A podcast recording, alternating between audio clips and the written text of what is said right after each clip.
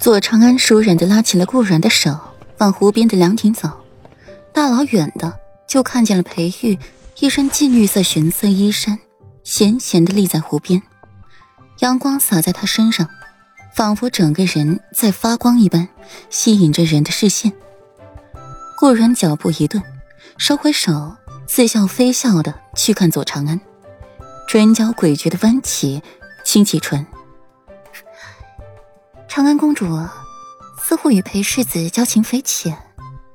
裴玉问话时，只有左长安敢回话。裴玉送花灯，也是左长安来传送。自己与裴玉不和，还是左长安在边敲边鼓。如今更是邀请到了裴玉来自己府中做客。左长安拢一拢鬓角的青丝，细细的看顾软，靠近他耳边：“我这不是和裴世子交情匪浅。”而是裴世子与顾小姐你交情匪浅。裴世子这个人多高傲啊，让他委下身段去与别人交好，讨错那是绝技不可能的。裴世子本是拒绝我的邀请，只是身边的丫鬟嘴碎，多说了一句“顾小姐你也会来”，才改变了主意。顾小姐，你可莫要吃味于我。看那边。裴世子不高兴了，左长安示意顾软去看裴玉，一边悄悄抬眸观察他的神色，发现并没有什么变化。照理说，顾软应该表现出一些羞怯才对啊，毕竟那可是裴玉，这么淡漠是不是太不应该了？长安公主，顾软身体不适，先告辞了。顾软敛去眸中的情绪，退后一步向左长安扶礼。然后转身离去，动作行云流水，丝毫不拖泥带水，一个表情都没给裴玉。或许他可以换一个合作伙伴。左长安眨了眨眼，转身看裴玉，朝他无奈耸肩。也不知裴世子到底对顾家小姐做了什么，竟惹得美人气性如此之大，连看都懒得看他一眼，转身就走了。裴玉的脸色唰的一下就沉了，迈步如风掠过了左长安，给他一个没用的眼神，让左长安深感无辜。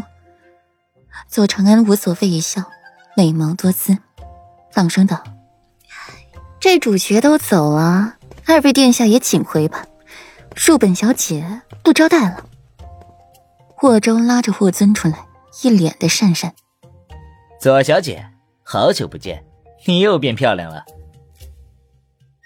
霍州嘿嘿一笑，有些不好意思面对左长安。那么现在见过了，二位殿下便请回吧。左长安冷下脸，不是谁都有资格得自己好脸色的，皇子也不例外。那那我先走了。霍州很尴尬，明明他什么也没做，却偏偏被人怼得最惨。反观另两个罪魁祸首，却屁大点事儿没有。长安，霍尊艰难的张唇喊道，语气意外的苍凉。臣女与四殿下并不熟识，长安乃是臣女闺女，还请四殿下唤臣女一声左小姐，莫要坏了臣女清誉。届时臣女怕是跳进黄河也洗不清了。左长安摆正脸色，侧身对着霍尊，语气尤为认真。疏离，霍尊蹙起眉，说道：“你这是在怪我，让你远嫁和亲？”裴玉本意是从九卿之中选一位女子封公主和亲，只是受了霍尊所托，故将人选换做了左长安。只是没想到事态的发展完全不受自己控制，长孙云竟看上了顾琏，让左长安和亲不成？臣女不敢。臣女何德何能，能怪罪得了四殿下呢？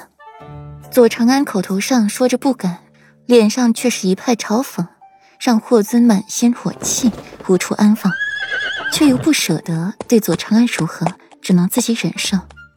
出了永宁侯府，裴玉一把将顾软抓到了自己的马车上，并呵斥桔梗自己回去，最后才阴冷的看着顾软：“裴世子，你吓着我的丫鬟了。”顾软往里坐了坐，揉一揉发疼的手腕。